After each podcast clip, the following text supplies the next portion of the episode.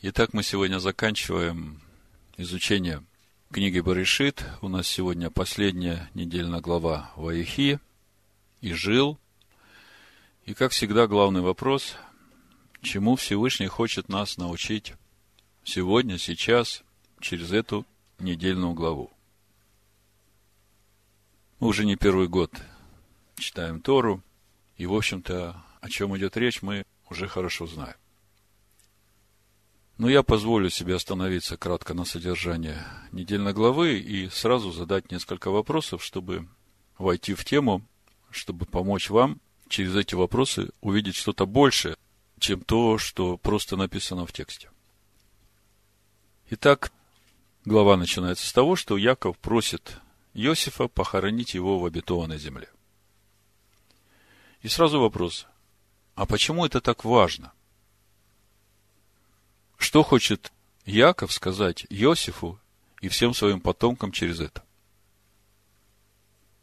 Дальше Яков благословляет сыновей Иосифа и называет их своими сыновьями, хотя они рождены от другого союза. У Якова есть 12 сыновей, которые рождены от его союза с его женами. А здесь э, сыновья Иосифа, они рождены от союза Иосифа с языческой женой, дочерью египетского жреца Асинефы. То есть это совершенно другой союз. И тем не менее, Яков берет этих сыновей, ставит рядом со своими и говорит, это мои сыновья. Такие же, как и Рувим, и Шиман. И сразу вопрос – что хочет Иаков сказать через это Иосифу и всем своим потомкам. Дальше мы видим, как Яков благословляет своих сыновей и объявляет Ягуду правителем для своего рода, вплоть до второго прихода Машеха, как мы видим из пророчества. Ну, понятно, Яков уходит из этого мира – и ему нужно оставить достойного лидера, того, кто будет руководить поколением, из поколения в поколение сынами Якова. И вот тут возникает вопрос, а почему вдруг Яков решает назначить главой поколения Ягуду, причем на все существование сыновей Якова в этом мире, вплоть до второго прихода Машеха, как я уже говорил – а не Иосифа. Хотя Иосифа благословляет таким замечательным благословением, более того, дает ему дополнительный удел, то есть двойную часть наследства, по сути, как первенцу. И тогда становится совсем непонятно, почему при всех благословениях Иосифа лидером поколения назначается Ягуда. Дальше мы читаем о том, как умирает Яков, и при этом бальзамирует Израиля. Яков умер, а бальзамирует Израиля. И более того, хоронят его в обетованной земле, то есть несут в хананскую землю и хоронят в той же самой гробнице, где похоронены Авраам и Ицхак со своими женами. И тут же мы в этой же недельной главе читаем о том, что умирает Иосиф, и его тоже бальзамируют. Но Иосиф остается с сыновьями Якова в Египте до того дня, пока Всевышний придет и всех выведет из земли египетской и приведет в обетованную землю. Иосиф говорит, вот тогда заберете меня, вот этого забальзамированного, вместе с собой. Но мы э, вначале немножко уже поговорили о том, что значит забальзамированный Израиль и что значит забальзамированный Иосиф. По сути, речь идет о законе Всевышнего, о записанной Торе. То есть форма и содержание сохранены полностью. В этом суть бальзамирования, сохранить форму и содержание. Но жизни там нет. Это очень важный момент. Сохраняется эталон, закона Всевышнего как в обетованной земле, так и в Египте. Для того, чтобы все поколения могли иметь этот эталон Торы. Почему я говорю Тора? Потому что Израиль – это сын Всевышнего, это Машех, это правящий силой Бога, это то имя, которое получил Иаков, когда всю ночь боролся со Всевышним. Мы об этом говорили. То есть, Израиль – это суть, закон Всевышнего, записанный на сердцах и внутренностях. И мы знаем, что Израиль учил Иосифа этому закону, и э, познание закона Всевышнего у Иосифа такое же, как и у Якова Израиля. И мы знаем, что именно этому закону Иосиф учит в Египте и старейшин, и весь Египет, неся свет Торы всем народам. Сразу скажу название проповеди. Это взято из э, нашей недельной главы, Берешит, 48 глава. Прочитаю с третьего стиха и скажу, как называется проповедь. «И сказал Яков Иосифу, Эльшадай явился мне в Лузе, в земле ханаанской, и благословил меня, и сказал мне, вот я расположу тебя и размножу тебя, и произведу от тебя множество народов. В Торе Санчина написано, вот я сделаю тебя плодовитым и многочисленным, и сделаю тебя собранием народов. И дам землю сию, речь идет о хананской земле, потомству твоему, после тебя в вечное владение. И ныне два сына твои, родившиеся тебе в земле египетской, до моего прибытия к тебе в Египет, мои они. Ифраим и Минаши, как Рувим и Шиман, будут мои. Дети же твои, которые родятся от тебя после них, будут твои. Они под именем братьев своих, то есть Ефраима и Минаши, будут именоваться в их уделе. Так вот, э, название проповеди «Сделаю тебя собранием народов» или произведу от тебя множество народов. Уже глядя на то, как Яков рассказывает о том благословении, которое он получил в Лузе от Всевышнего, можно увидеть, что здесь недостает одной детали. Если мы посмотрим, э, как было, как звучит это благословение, это Берешит 35 глава, буду читать с 9 стиха, то мы там увидим, что Всевышний говорит Якову о том, что я произведу от тебя народ и множество народов. А мы видим, что в благословении, как это Яков говорит Иосифу вот в нашей главе, он про народ ничего не говорит, а говорит только про множество народов. Ну, давайте прочитаем 35 главу и потом сравним еще раз с нашей главой. Значит, э, Берешит, 35 глава, с 9 стиха. «И явился всесильный Якову по возвращении его из э, Месопотамии и благословил его и сказал ему всесильный, «Имя твое Яков, отныне ты не будешь называться Яковом, но будет имя тебе Израиль». И нарек ему имя Израиль. И сказал ему всесильный, «Я Эль-Шадай, плодись и умножайся, народ и множество народов будет от тебя. И цари произойдут из чресл твоих. Землю, которую я дал Аврааму и Цхаку, я дам тебе, и потомству твоему по тебе дам землю сию.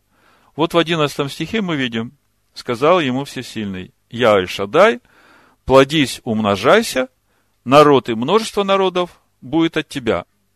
Когда мы смотрим нашу главу, Значит, 48 глава Барышит, 4 стих мы читаем. «И сказал мне, вот я расположу тебя и размножу тебя, и произведу от тебя множество народов».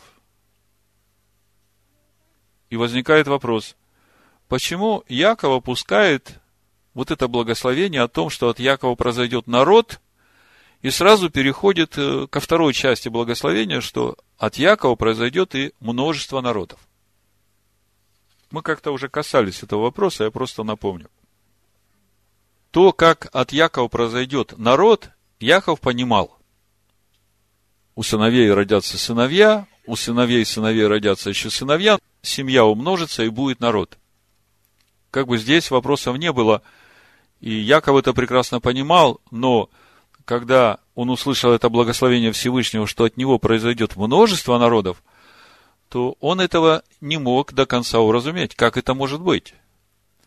И вот когда он видит сыновей Иосифа, которые от другого союза, я специально подчеркиваю вот этот термин от другого союза, потому что в конце мы придем к Языкилю 16 главе, мы увидим как раз эту терминологию. От другого союза. Но в данном случае мы говорим сейчас о Иосифе и его сыновьях, а мы ведь понимаем, что э, Тора – это замысел Всевышнего, и, в общем-то, мы говорим о служении Машиеха Иешуа в свой первый приход для всех народов. Когда Всевышний будет создавать себе народ во имя свое из всех народов, и это будет происходить от другого союза, не от союза Иакова со Всевышним. Вот это очень важный момент. В общем-то, вот в этом ответе, как Всевышний это будет делать, произведу от тебя множество народов, в общем-то, здесь ответы на все те вопросы, которые мы поставили выше. То есть нам нужно будет ответить на этот вопрос, и все остальные вопросы нам станут понятными. Но прежде чем мы ответим на это, я хочу сделать такое короткое отступление, как бы эту картину чуть-чуть расширить и связать ее с нашим временем и с теми учениями, которые сформировались за последние две тысячи лет, правильные и неправильные учения.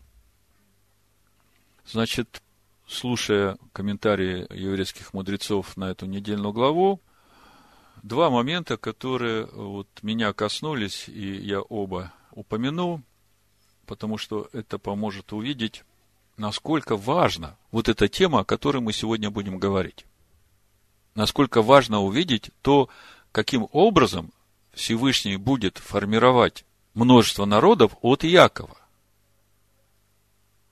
Насколько важно увидеть, почему Яков берет сыновей Иосифа, которые от другого союза, и вводит их в общество израильское и делает их своими сыновьями, так же, как и его сыновья, рожденные ему от его жен. Это же все есть в Торе. Так вот, первый момент, то, что я услышал, причем не от одного сегодняшнего комментатора Торы из еврейских э, раввинов.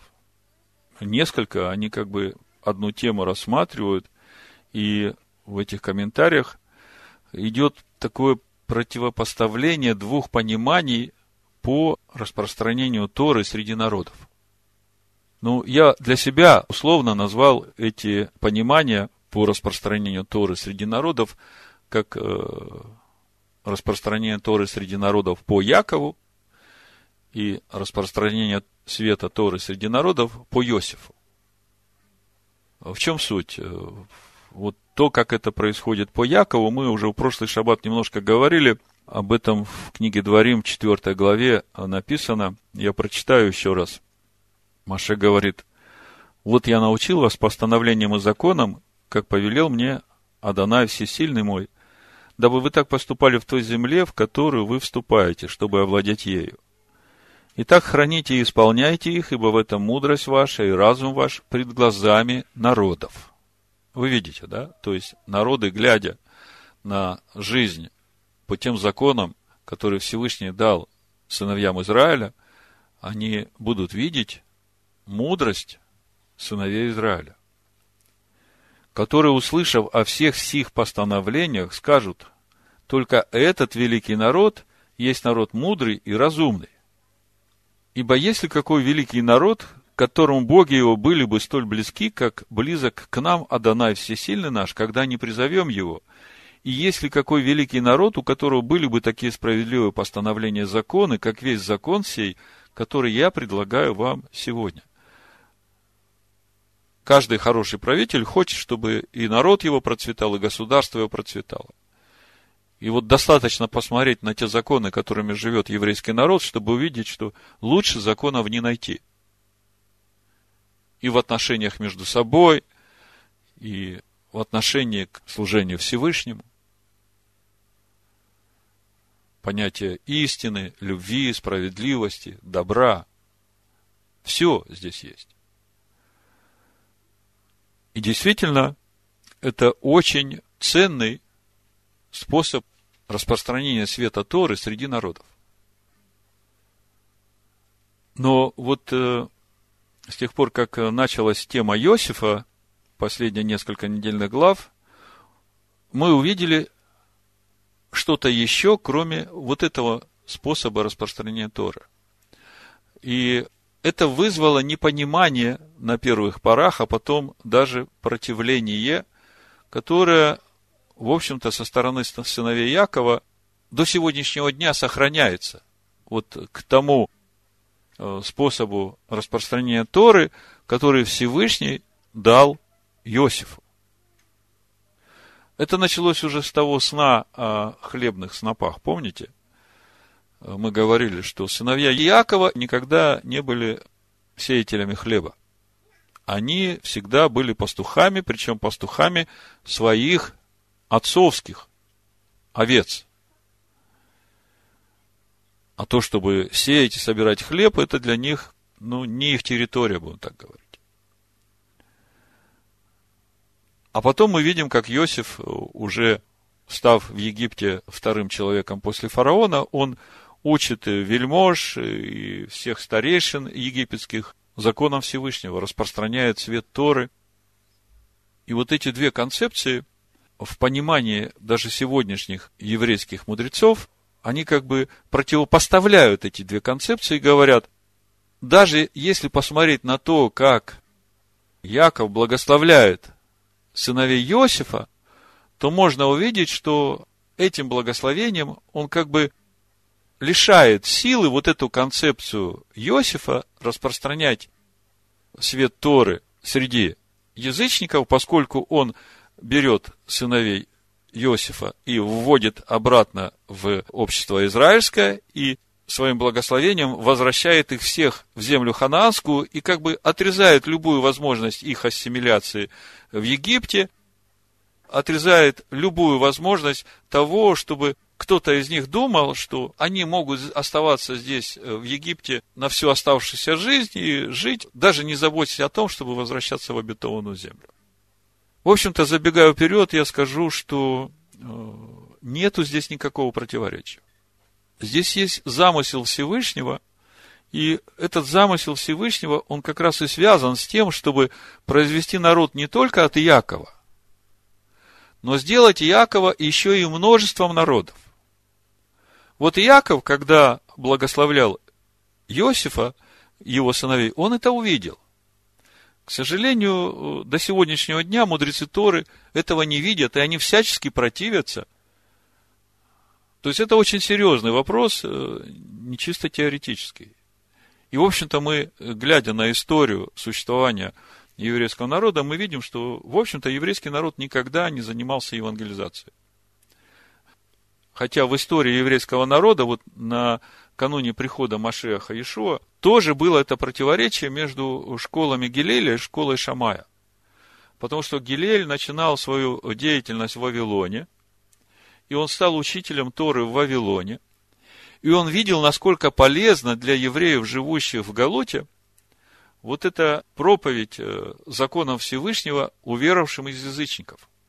Потому что, когда уверовавшие из язычников удостоверялись и принимали это учение, они становились такой защитной стеной между язычниками и самими сыновьями Якова. То есть, Гилель понимал важность проповеди Торы уверовавшим из язычников. И помните эту историю, когда язычник пришел к Шамаю, говорит, научи меня Торе, пока я буду стоять на одной ноге, да? И Шамай его прогнал. А Гилель принял его и сказал, не делай другому того, чего не хочешь себе. В этом вся Тора, иди и учись. То есть, вот это противоречие, оно в традиционном иудаизме присутствует. Но мы видим, что Яков, глядя на сыновей Иосифа, он понял, что именно проповедь Торы, закона Всевышнего язычникам, это как раз и есть вот эта часть благословения Всевышнего, множество народов произойдут от тебя. Потому что, по сути, речь-то идет о тех уверовавших из язычников, которые через проповедь учеников Машеха Иешуа войдут в общество израильское.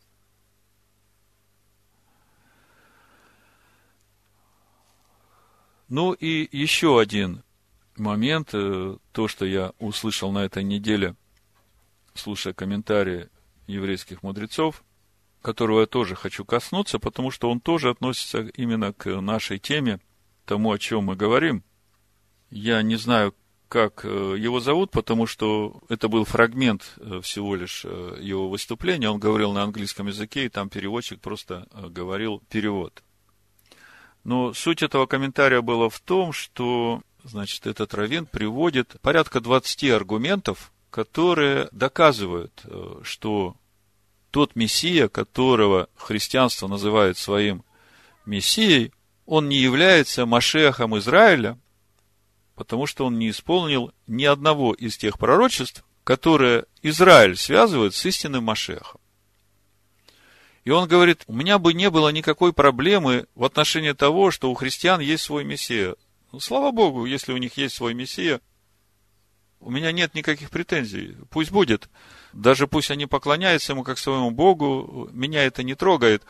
Но когда они начинают говорить, что этот их Мессия является Машехом Израиля, и создаются такие э, служения типа евреи за Иисуса, и приводят к этому Мессии добропорядочных, благочестивых иудеев, которые не совсем понимают, что за этим стоит, и делают их идолопоклонниками, он говорит, вот здесь я уже не могу молчать, поэтому вот э, я собрал эти аргументы, и он раскладывает эти аргументы, несколько я расскажу. Он все говорит по Писаниям. Говорит те ожидания, которые имеет еврейский народ к своему Машеху. Значит, если бы это был настоящий Машех Израиля, он говорит, то этот Машех возвратил бы всех евреев в обетованную землю. Он говорит, а мы знаем, что после того, как э, этот Мессия, который у христиан умер, еврейский народ, наоборот, был рассеян из всей земли. Дальше продолжает, если бы э, этот Мессия был действительно э, еврейским Машехом, того, которого ждут евреи, то он бы построил третий храм. А после его смерти, значит, Второй храм был разрушен. Значит, э, третий момент. Когда придет настоящий Машех, все народы объединятся и будут поклоняться единому Богу. Он говорит, а когда мы смотрим на то, что сделал этот христианский Мессия, там нет вообще понятия о едином Боге. Более того, они сами все между собой разделились, и нет никакого единства. А плюс к тому еще появилось э, мусульманство в это же время, когда они там начали делиться между собой. Э, дальше он говорит, когда придет настоящий Мессия, все евреи будут праведными, и у всех будет Дух Всевышнего, все будут иметь пророческий дух, и ссылается на местописание у Иезекииля, 36 глава, там, где написано «Дам вам сердце новое и дух новый», и Иаиль, там, где э, и залью духа моего на всякую плоть. Дальше он говорит, когда придет настоящий еврейский Машех, то он будет править как царь. И он будет царем в Иерусалиме. А этот же, когда пришел, и он всего лишь три года э, ходил как блуждающий проповедник, и в конце концов он не занимал никакой официальной должности вообще. То есть э, о никаком царском правлении речь не идет. Более того, он говорит, настоящий Машех, когда придет, еврейский, он принесет мир на землю.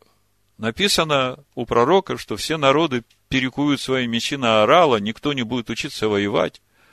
Говорит, ну а когда мы смотрим даже на самих христиан, то война за войной. Я уж не говорю об их отношении к еврейскому народу. Ну и так далее. Вы знаете, когда я его слушал, я для себя просто сказал так, что все эти доводы можно было бы свести к молитве Захарии, отца Иоанна Крестителя. Вот в его молитве те же самые ожидания.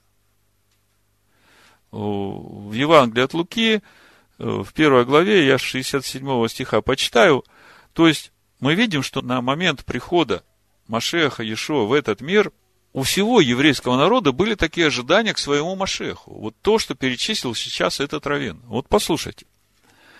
Захария, отец его, исполнился Святого Духа и пророчествовал, говоря, «Благословен Адонай, всесильный Израилев, что посетил народ свой и сотворил избавление ему, и воздвиг рог спасения нам в дому Давида, отрока своего, как возвестил устами бывших от века святых пророков своих, что спасет нас от врагов наших и от руки всех ненавидящих нас, сотворит милость с отцами нашими и поменет святой завет свой, клятву, которую клялся он Аврааму, отцу нашему, дать нам, не боязненно, по избавлению от руки врагов наших, служить ему в святости и правде перед ним во все дни жизни нашей, и так дальше там можно читать. То есть мы видим, вот они, эти ожидания еврейского народа от своего Машеха. И они по сей день, эти же ожидания, остаются неисполненными. И когда я на все это смотрю, я понимаю, что для них сокрыта именно вот эта вот часть служения Иосифа в Египте для распространения Торы. Они это не могут принять. И вот эта часть служения Ишуа Машеха, когда он будет создавать народ во имя свое из всех народов. До сегодняшнего дня они однозначно уверены, что настоящий Машех Израиля придет только один раз. И когда он придет, вот все это будет исполнено. А тот, который приходил, он ничего из этого не исполнил, значит, это не тот Мессия. То есть, не еврейский Мессия, не еврейский Машех. Но по сути, мы только что вот читали нашу недельную главу и видели, что для самого Якова было непонятно, каким образом Всевышний сделает его отцом множества народов. И это непонимание у сыновей Якова до сих пор присутствует. То, каким образом народ будет создан, это понятно. Мы же, когда начинаем смотреть на то, что говорит Иешуа и что говорят апостолы в своих пророческих посланиях, мы видим, даже апостол Павел нам говорит, и апостол Иоанн в книге Откровений, что на всем протяжении создания вот этого народа во имя свое из язычников, с тех пор, как э, Машех Иешуа умер и воскрес, будут действовать две тайны. Первая тайна – это тайна ожесточения Израиля ради спасения язычников. Они будут врагами благовестия. Это 11 глава послания римлянам, если хотите, можем прочитать. Прочитаем? Послание римлянам, 11 глава, апостол Павел пишет римлянам. 25 стих. «Ибо не хочу оставить вас, братья, в неведении о тайне сей, чтобы вы не мечтали о себе, что ожесточение Израиля произошло отчасти. Вот это до времени тут нет в оригинале. Видите, прописью написано. Пока войдет полное язычников, число опять нету. На самом деле речь идет о качестве. То есть ожесточение в Израиле произошло, пока придет полнота к язычникам. И когда мы говорим о полноте, то мы говорим о том, что написано в послании Ефесянам 4 главе, он поставил учителей, пророков, апостолов, евангелистов, доколе все придут в единство веры и в полноту возраста Машеха Ишуа. Так вот, апостол Павел римлянам говорит, есть тайна. И суть этой тайны – это ожесточение сынов Израиля против Машеха. Еврейского Машеха. Это тайна. Поэтому ничего удивительного нет, что еврейские учителя Торы, они не могут увидеть Машеха Ишуа. есть еще одна тайна. Это тайна беззакония. По сути, другой Иисус. И она как бы еще усложняет вот эту возможность увидеть в этом еврейском Машехе того истинного еврейского Машеха, потому что другой Иисус его уже заслонил.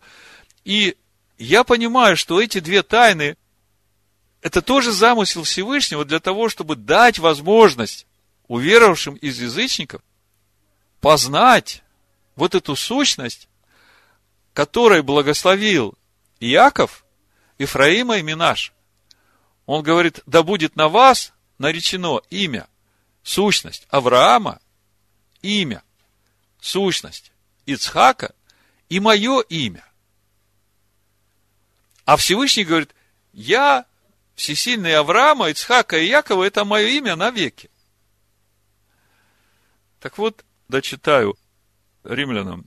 Ибо не хочу вас оставить, братья, неведения о тайне сей, чтобы вы не мечтали о себе, что ожесточение произошло в Израиле отчасти, пока придет полнота к язычникам, и так весь Израиль спасется, как написано, придет от Сиона Избавитель и отвратит нечестие от Иакова, и сей завет им от меня, когда сниму с них грехи их, в отношении к благовестию они враги ради вас, а в отношении к избранию возлюбленные Всевышнего ради отцов, ибо дары и призвания Божие не приложены.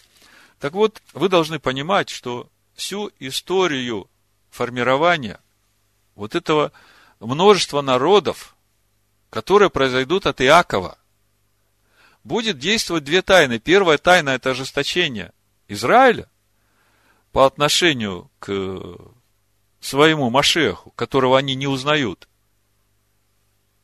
Потому что, по сути, он не исполнил ни одного ожидания, которое еврейский народ ожидает от своего Машеха.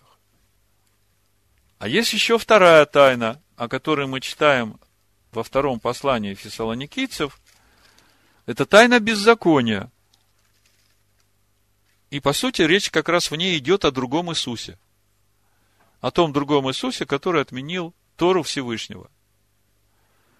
Апостол Павел во второй главе говорит, второе послание фессалоникийцам, «Молим вас, братья, о пришествии Господина нашего Ишуа Машеха и нашем собрании к Нему, не спешить колебаться умом и смущаться ни от духа, ни от слова, ни от послания, как бы нами посланного, будто уже наступает день Машеха. Да не обольстит вас никто никак, ибо день тут не придет, доколе не придет прежде отступление. То есть, прежде чем придет Машех во второй раз, должно произойти отступление. В чем суть этого отступления? Люди, которые будут принадлежать церкви из язычников, так понять, к ним придет отступление от истинной веры. И дальше написано, в чем суть этого отступления. И не откроется человек греха и сын погибели. Но вот то, как человек греха и сын погибели начинает открываться, мы начинаем видеть. То есть это уже второй этап. Сначала придет отступление, придут ложные учения другого Иисуса. А потом придет такое время, что через эти учения начнет раскрываться вот этот человек греха, то, что мы сейчас видим как бы это одним словом сказать, разрушение всех нравственных норм в среде христианских верующих. Когда гомосексуалисты и все прочее считается нормальным, противящийся и превозносящийся выше всего называемого Богом или святынью, так что в храме Божьем сядет он, как Бог, выдавая себя за Бога. Вы видите, что должно произойти? Не помните ли, что я еще, находясь у вас, говорил вам это? И ныне вы знаете, что не допускает открыться ему в свое время, ибо тайна беззакония уже в действии. Апостол Павел 2000 лет назад уже сказал, что тайна беззакония уже в действии. Если мы откроем первое послание Коринфянам, четвертую главу, то мы увидим, как начала действовать эта тайна. Апостол Павел пишет Коринфянам, 8 стих. Вы уже присытились, вы уже обогатились. Вы стали царствовать без нас. Апостол Павел говорит Коринфянам, я день и ночь вас учил познанию Машеха, открывал вам тайны Торы, вводил вас в духовное иудеев. И вы теперь стали настолько умными, что вы уже начали царствовать без нас, без иудеев. И смотрите, что он дальше говорит. О, если бы вы на самом деле царствовали, чтобы и нам с вами царствовать. То есть, всякое царство, которое сегодня называют царством Божьим, но если там нет иудеев, то это не истинное царство Божие. Истинное царство Божие будет именно тогда, когда уверовавшие из язычников будут царствовать вместе с иудеями. Вот она, как тайна беззакония, начала действовать. И по сути, мы же понимаем, что за всем этим стоит Всевышний. Это же замысел Всевышнего по формированию вот этого народа из всех народов, который Всевышний будет составлять во имя свое, как мы читаем в книге Деяний в 15 главе. В книге Откровений в 12 главе очень ясно написано, в какой духовной атмосфере будет происходить формирование вот этого множества народов, которые будут нести в себе сущность Авраама, Ицхака и Якова. Буду читать с 13 стиха, 12 глава книги Откровений. Когда же дракон увидел, что низвержен на землю, начал преследовать жену, которая родила младенца мужеского пола. И даны были жене два крыла большого орла, чтобы она летела в пустыню, в свое место от лица змея, и там питалась продолжение времени, времен и полувремени. Скажите, кто есть эта жена, которая родила младенца мужеского пола, кто есть этот младенец мужеского пола, который восхищен был к Всевышнему? Речь идет о еврейском народе, о том народе, который произошел от Иакова. И речь идет о Машехе Иешуа, который пришел в этот мир через еврейский народ. Жена родила. И что мы видим? Мы видим, что змеи начинают преследовать жену, еврейский народ. Всевышний дает ей крылья большого орла, чтобы она летела в пустыню, в свое место от лица змея, и там питалась в продолжении времени, времен и полувремени. Пустыня – это пустыня народов. 15 стих «Пустил змеи из пасти своей вслед жены воду, как реку, дабы увлечь ее рекою». Вода, как река, это народы, народы, вот в том числе и это служение еврея за Иисуса, о котором этот Равин э, говорил, что ловят евреев, приводят их к этому другому Иисусу, и через это делают его идолопоклонником. Свинина, пожалуйста. Рождество Христово, пожалуйста. Это же все языческие обряды поклонения Богу Солнца. Но земля помогла жене, разверзла земля уста свои, поглотила реку, которую пустил дракон из пасти своей. Земля помогла еврейскому народу. И вот смотрите, 17 стих, а это уже относится именно тем уверовавшим из язычников, которые действительно познают имя, которое наречено на Аврааме, Ицхаке и Якове. И рассверепел дракон на жену, а ее достать не может. И пошел, чтобы вступить в брань с прочими от семени ее, сохраняющими заповеди Божии и имеющими свидетельство Иешуа Машех. Вот эта характеристика духовного времени, на протяжении которого будет формироваться вот это множество народов, которые произойдут от Иакова. Потому что по своей духовной сущности они не будут отличаться от духовной сущности Авраама, Ицхака и Якова. И как вы понимаете, это непростое время, и когда мы смотрим на историю последних двух тысяч лет, что все, которые шли этим путем, их всегда преследовали, гнали, убивали. И причем гнали, преследовали, убивали именно те, которые гнали и еврейский народ, начиная от крестовых походов и кончая Холокостом, руководимые этим другим Иисусом.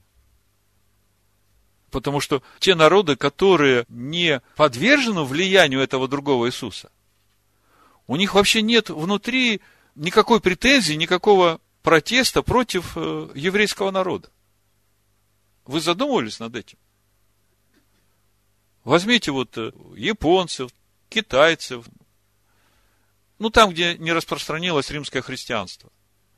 Там же нет никакого противления к э, сынам Иакова. Нет никакой ненависти, нет никакой вражды. То есть мы видим, что ожидание Захарии, отца Иоанна Крестителя, оно до сих пор не исполнилось. Так же, как и ожидание этого равина и боль этого равина за тех евреев, которые попадают под влияние другого Иисуса, о котором он, в общем-то, и не знает. Потому что сегодня все традиционные иудейские комментарии, которые пытаются хоть как-то найти что-то общее, они не могут принять этого Иисуса, они не могут принять вот это христианство, потому что там ничего нет от э, Торы Моисея. В общем, э, мы затронули два важных момента. Первое – это неприятие сыновьями Якова принципа распространения Торы по Иосифу. А второй момент – непонимание замысла Всевышнего в отношении того служения Иосифа, которое Иосиф должен совершить в Египте. Это очень важный момент. У Иосифа есть определенная миссия, которую он должен исполнить для всех народов. И понимая то, что Иосиф – это прообраз Машеха Иешуа, мы понимаем, что это замысел Всевышнего. Ну вот теперь со всеми этими размышлениями мы вернемся в нашу недельную главу, чтобы получить ответы на все наши вопросы, а по сути на главный вопрос, который дает ответ на все наши вопросы. Вот после всего того, о чем мы поговорили, когда вы будете слушать проповедь еще раз, у вас это уже немножко отложится, и вы начнете видеть взаимоотношения братьев Иосифа с Иосифом уже немножко по-другому. То есть, когда начинаешь видеть вот эти э, противоречия, то начинаешь лучше понимать, видеть суть вот этих взаимоотношений братьев Иосифа с самим Иосифом, которые говорят о том, что несмотря на все доказательства любви Иосифа к своим братьям, они ему не доверяют. Не доверяют до конца. Какой-то он для них не родной. Вот это можно почувствовать в их взаимоотношениях. Хотя он и есть их брат, но он какой-то не родной. Более того, даже Яков, благословляя своих сыновей, отодвигает Иосифа, хотя как первенцу дает дополнительный удел, а поставляет главным над всем своим семейством Ягуду. И делает он это потому, что Ягуда пользуется большим авторитетом у своих братьев, чем Иосиф. Как бы Ягуда более свой, более понятный, чем этот Иосиф, который непонятный, таинственный для братьев Иосифа. И он, в общем-то, так и остается таким отделенным от семьи Якова, вплоть до своей смерти, даже территориально.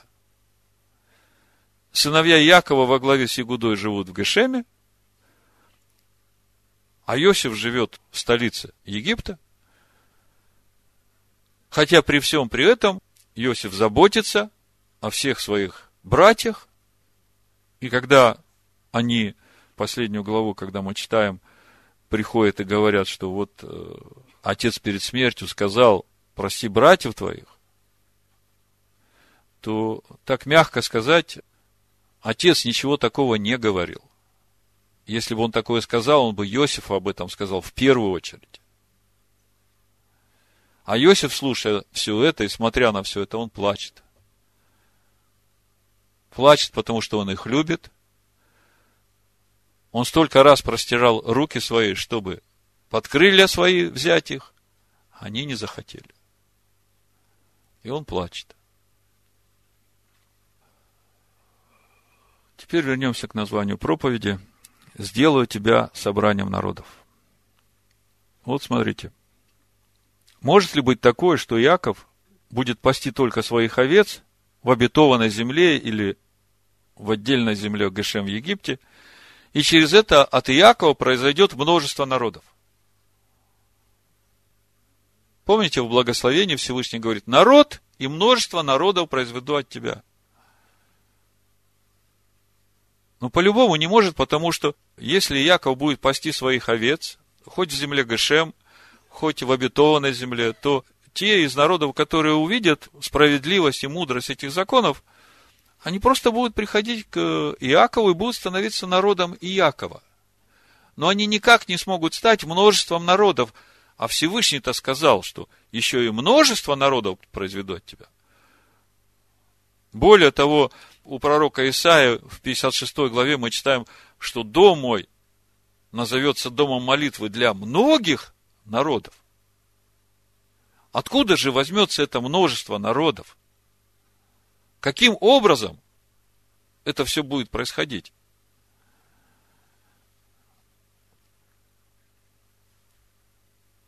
Вот когда Яков увидел детей Иосифа, он понял, каким образом это все будет происходить.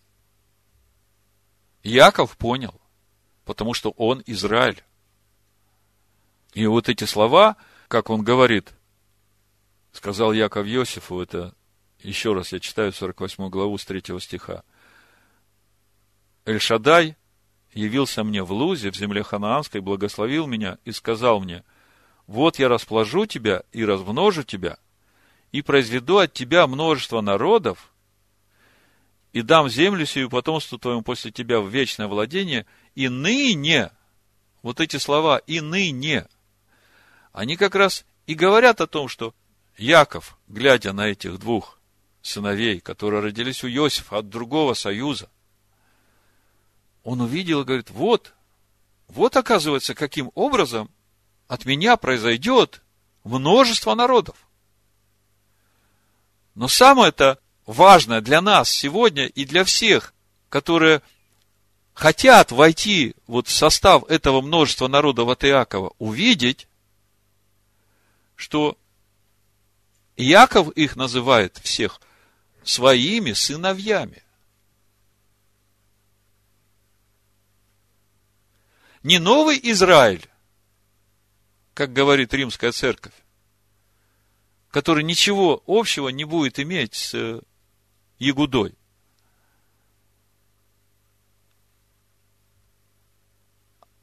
А сыновья Якова. Слушайте, попробуйте сказать в церкви из язычников в римском христианстве, что по Писаниям вы-то должны быть сыновьями Якова. Но может быть, еще сыновьями Авраама они согласятся, да? Но чтобы быть сыновьями Якова, то как бы здесь уже не вмещается. Слушайте, если всесильный называет себя всесильным Авраама, Ицхака и Якова, и он неизменный, то если ты считаешь себя сыном Авраама, то ты автоматически становишься сыном Ицхака и сыном Якова. Если ты это принять не можешь, значит тебе срочненько надо посмотреть, где твоя сущность не совпадает с сущностью Авраама, Исхака и Якова. То есть, другими словами, несмотря на то, что Всевышний будет производить через Иосифа, читай как через Машеха, Иешуа в Египте, читай как во всем мире, множество народов во имя свое, их отцом будет Иаков.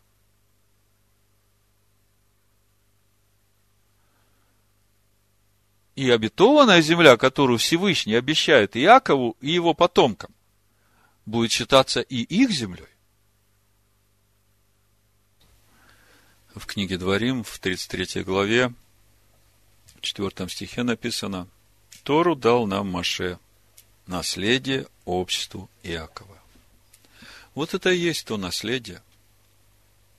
Оно для всех сыновей Якова.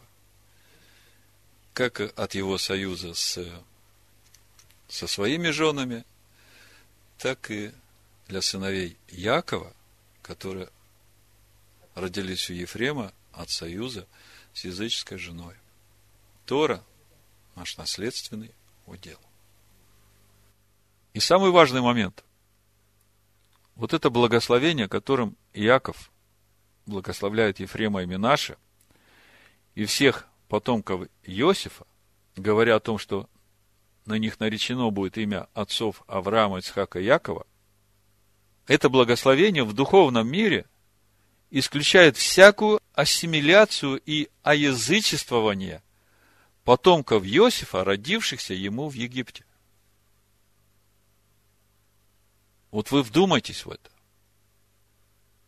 Настоящие дети и потомки Иосифа, читай как истинного Машеха Иешуа, они находятся под этим благословением Иакова, и это благословение Иакова исключает всякую возможность приблизиться и оязычиться с этим другим Иисусом.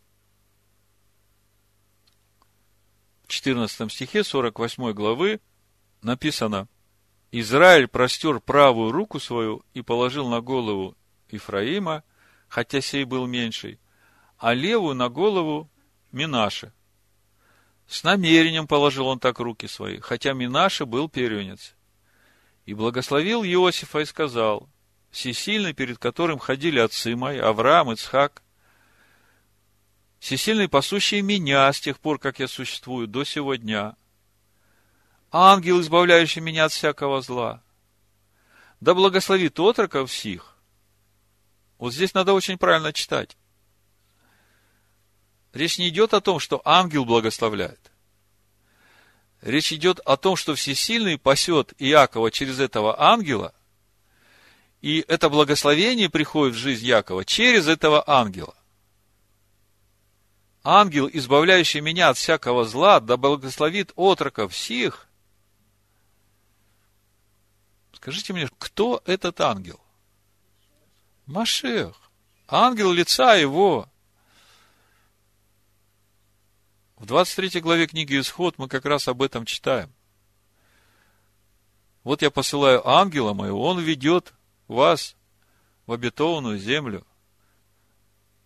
Только не вздумайте что-нибудь говорить против того, что будет говорить этот ангел, потому что в нем имя мое – и все, что он скажет, это я говорю. Он только голос.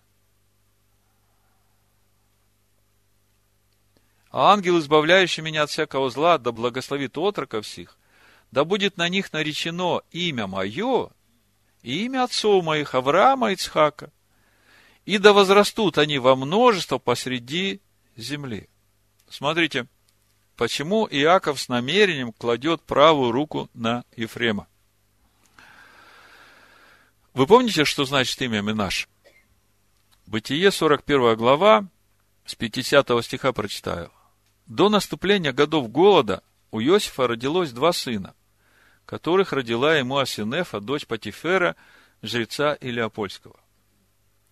И нарек Иосиф имя первенцу Минаше, потому что говорил он, Всесильный дал мне забыть все несчастья мои и весь дом отца моего. Послушайте, если бы Яков благословил Минаше как первенца, то тогда бы все потомки Иосифа забыли бы дом отца своего. А Яков своим благословением в духовном мире отрезает всякую возможность забыть дом отца своего. Всякую возможность впасть в язычество. Потому что он говорит, наречено на них будет имя мое, имя отцов моих, Авраама, Ицхака. Вот они истинные потомки Иосифа. А имя Ефрема это же и есть сделал меня плодовитым в земле страдания. И это как раз то, чего хочет Всевышний. Он же хочет произвести множество народов от Иакова. И это множество будет происходить именно в Египте, то есть, считай, во всем мире. Если подвести итог, то мы видим, что нет никакого противоречия между этими двумя способами распространения Торы. По Якову и по Иосифу. Здесь есть замысел Всевышнего. Как Ишуа говорит, есть у меня овцы не сего двора, но мне их надо привести, и будет один народ и один пастырь. Это Евангелие от Иоанна, 10 глава. И говоря о этих детях от другого союза, я вам говорил, что мы в конце прочитаем Иезекииля, 16 главу. Буду читать 60 стиха. Всевышний говорит Якову. «Я вспомню союз мой с тобою в дни юности твоей и восстановлю с тобой вечный союз. А ты вспомнишь о путях твоих, и будет тебе стыдно, когда станешь принимать к себе сестер твоих, больших тебя, как и меньших тебя, когда я буду давать тебе их в дочерей, но не от твоего союза. Видите, здесь есть союз Всевышнего с Яковом. А оказывается, у Якова есть и сестры, и дочери, но совершенно другого союза. И именно об этом мы читаем в нашей недельной главе. У Якова есть 12 сыновей от его союза со своими женами, а Яков берет еще двух сыновей Иосифа, которые от другого союза.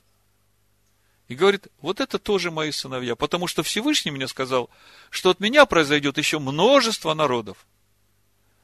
И когда со всем этим мы теперь придем в книгу Деяний, 15 главу, 13 стих написано, после же того, как они умолкли, начал речь Яков и сказал, «Мужи-братья, послушайте меня». Шимон изъяснил, как всесильный первоначально презрел на язычников, чтобы составить из них народ во имя свое. И с всем согласны слова пророков, как написано, потом.